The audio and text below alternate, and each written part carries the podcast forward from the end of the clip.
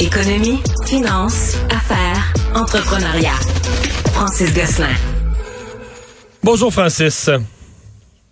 Salut Mario. Alors euh, ça se complique évidemment avec des taux d'intérêt des taux d'intérêt plus élevés, ça se complique le crédit. Et là il y a ce qu'on appelle les prêteurs alternatifs qu'on voit davantage dans le décor. Effectivement, puis c'est euh, dans le fond le, ce qu'on appelle le rapport sur le marché hypothécaire du Québec là, qui est publié par une firme privée qui s'appelle JLR, qui montre en fait que la part des, euh, des de marchés, là, dans le fond, des petits prêteurs, donc pas les grandes banques. Là, on a l'habitude d'entendre des hypothèques là, dans les grandes institutions financières.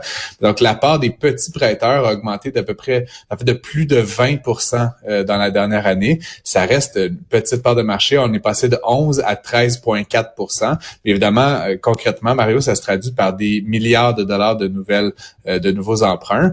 Euh, ça témoigne, comme tu dis, d'une situation de crédit qui est un petit peu plus difficile. Mais est-ce que c'est, pour une question bien plate, est-ce que c'est parce que les, ils offrent de meilleurs taux que les banques, ou est-ce que c'est parce que les banques ont refusé ces, ont refusé ces, ces acheteurs de maisons là et qui se retournent vers l'alternative qui est prêt à les prendre? Ben, toutes ces réponses, en fait, Mario. Donc, souvent, effectivement, ces prêteurs-là vont accepter des individus qui sont euh, refusés par les institutions financières. Euh, il est possible qu'ils offrent parfois des meilleurs taux. Ils ont peut-être un petit peu plus de flexibilité, un petit peu moins de, structure derrière. Euh, mais inversement, il y en a aussi qui offrent des taux moins avantageux, mais justement qui vont prendre des dossiers prendre des risques avec des doigts. Euh, effectivement, donc des plus grands risques avec des gens possiblement qui ont un profil de risque un petit peu plus important. Euh, ça reste qu'au Québec, en tout cas, Desjardins est toujours en tête du prêt hypothécaire. Ils détiennent à eux seuls 40% des parts de marché, ce qui est quand même assez assez significatif. Euh, mais ces nouveaux joueurs donc qui arrivent. non, non, mais pour les gens, qui, les, gens qui nous écoutent, qui savent pas de qui on parle, donne-nous donc quelques noms là, de prêteurs alternatifs, peut-être qu'ils nous reviennent. C'est quoi les exemples les principaux?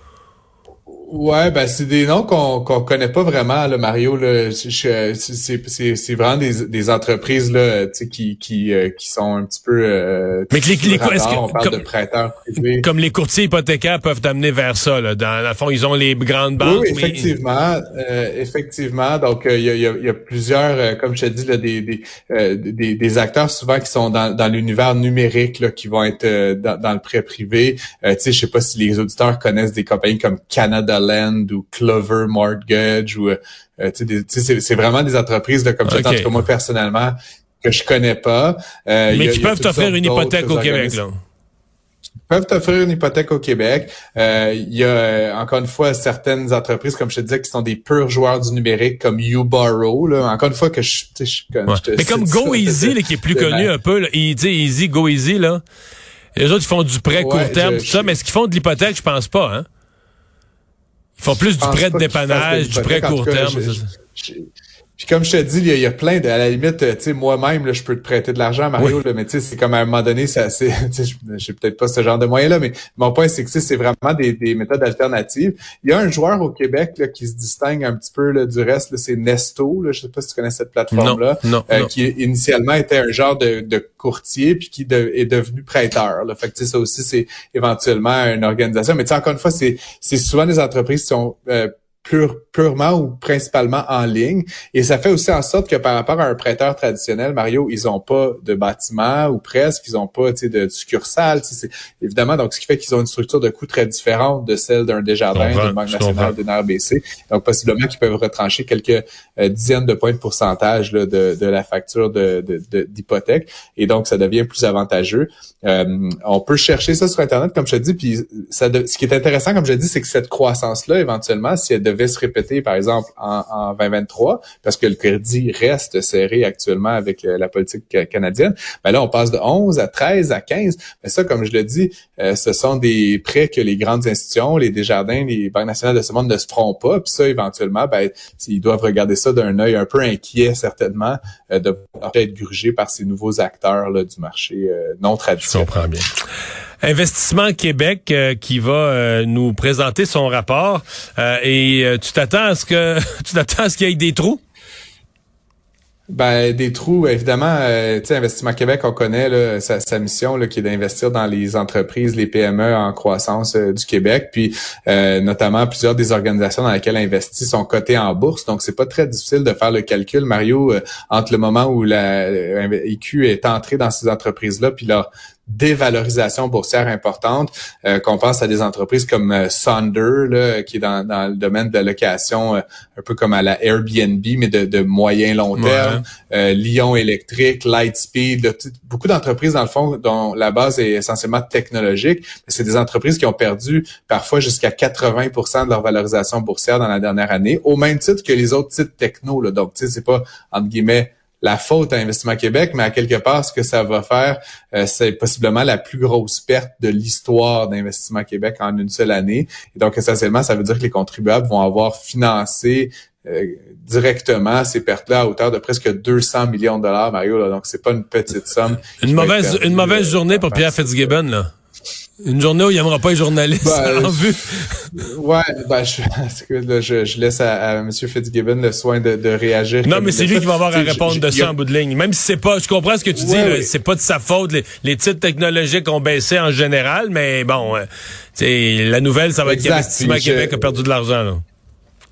Et, ces pertes-là, Mario, sont des pertes de papier dans la mesure où Investissement Québec, dans la mesure où elle reste euh, détentrice de ces actions-là, tant que les entreprises ne font pas faillite. Et c'est éventuellement les titres technologiques étaient appelés à remonter au, au niveau où ils étaient euh, il y a un an ou deux, ben, éventuellement, on ferait un gain de 200 millions. Donc, encore une fois, c'est un gain théorique, mais c'est sûr que dans les états financiers euh, d'Investissement Québec, on risque de voir euh, cette provision-là assez importante et euh, certainement que ça fera pas le plaisir de ni M. Fitzgibbon ni M. Leblanc, le PDG d'Investissement Québec. Ceci dit, à leur défense, Mario, c'est du capital de risque, c'est des, des entreprises technologiques, c'est possiblement des fleurons québécois on n'aime pas ça perdre de l'argent, mais euh, ça fait partie du jeu, si tu veux, dans une certaine mesure. Euh, tu investis dans des titres risqués, il y a une mm. Genre de crise ou de ralentissement économique important qui se produit, ben forcément tu peux perdre des billes et dans d'autres années tu peux en gagner beaucoup aussi. Ça, ça fait un peu partie de la volatilité. Donc tu sais je suis pas à casser du sucre sur le dos d'Investissement Québec, mais je pense qu'en termes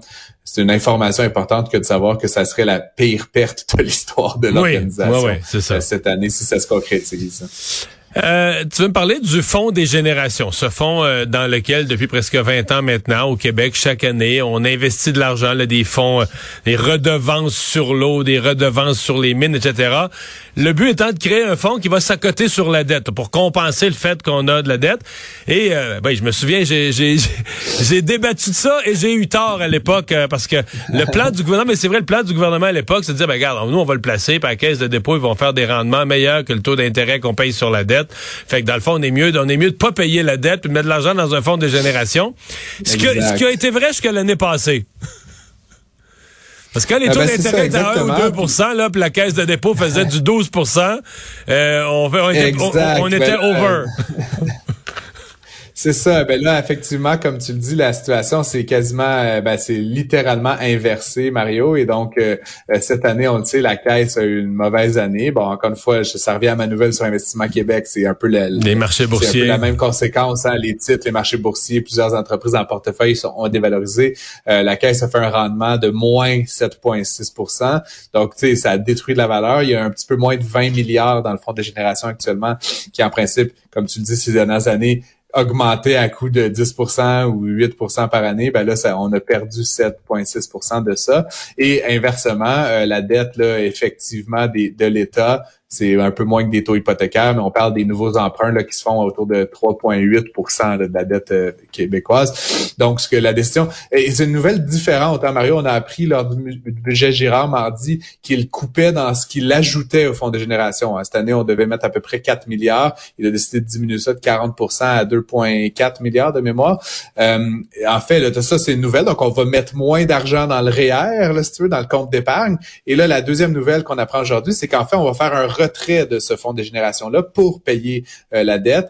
Euh, et donc, ça va éventuellement permettre d'économiser des intérêts sur la dette, donc ultimement de rendre... Euh, donc, ils prennent sur les 20 milliards dans le fonds de génération, ils en prennent 5 puis il l'applique. En fait, ce que je comprends, quand ils disent qu'ils l'appliquent sur la dette, c'est qu'ils vont arriver sur des éléments de dette qui arrivent à échéance. Mettons de la dette, là, des, des, des, des, obligations qu'on avait à 1,5 ou 2% qui viennent à échéance, puis plutôt de les renouveler, mettons, à 4 ils vont rembourser. On va, prendre, on va tirer du, du fonds d'épargne, donc du, du, fonds, des générations. On va payer, puis on réempruntera pas ces montants-là. là et, comme tu l'as peut-être remarqué lors de l'annonce du budget, euh, Girard, là, il parle toujours de dette nette. Et donc, ultimement, cette décision-là n'affecte pas la dette nette. Là. Ultimement, la dette nette, c'est la dette qu'on a moins euh, le, le, fonds de génération. donc, c'est le, net. Et donc, ultimement, on transfère d'une colonne à l'autre. Et ce que dit M. Girard, c'est qu'en fait, en termes de charge d'intérêt, sur cinq ans, on va sauver 800 millions de dollars, ce qui est quand même pas euh, une petite somme ne sachant pas exactement où les marchés vont scorer, Mario, si on l'avait laissé ce 5 milliards-là, puis que les marchés reprenaient à la hausse cette année ou en 2024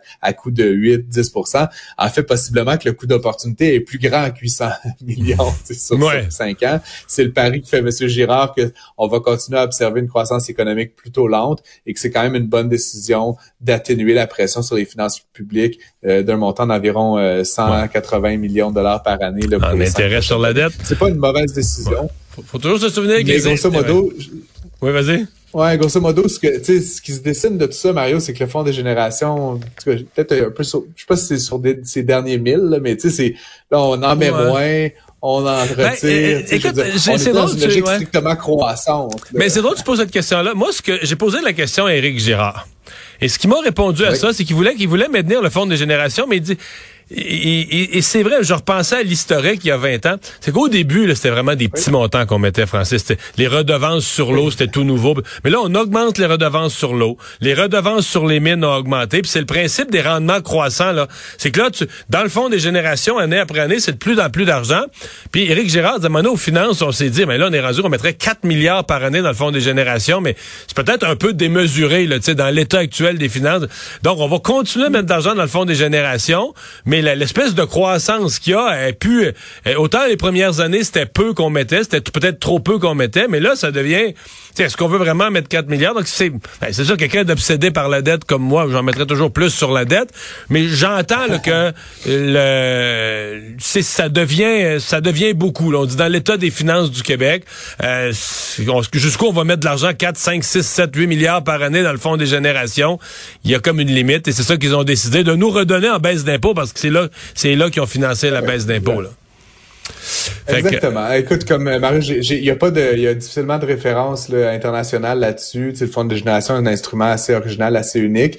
Euh, on parle quand même d'un budget du, de l'État québécois de 121 milliards là, de mémoire. Donc, tu sais, 4 milliards, c'est quoi, 3% Est-ce que c'est une grosse somme? Tu sais, je, je ramène toujours ça aux particuliers. Tu sais, mettre 3% de son revenu de côté, c'est nettement insuffisant. Mais en même temps, un État, c'est pas un particulier. Tu sais, ça a plein d'autres euh, dynamiques là, et donc On, a les barrages, on a les barrages d'Hydro-Québec euh, déjà dans nos actifs, dans notre compte de banque. Que, que, que j'ai pas dans que j'ai pas dans ma cour c'est ça. Hey, salut Francis, à demain. Bonne journée.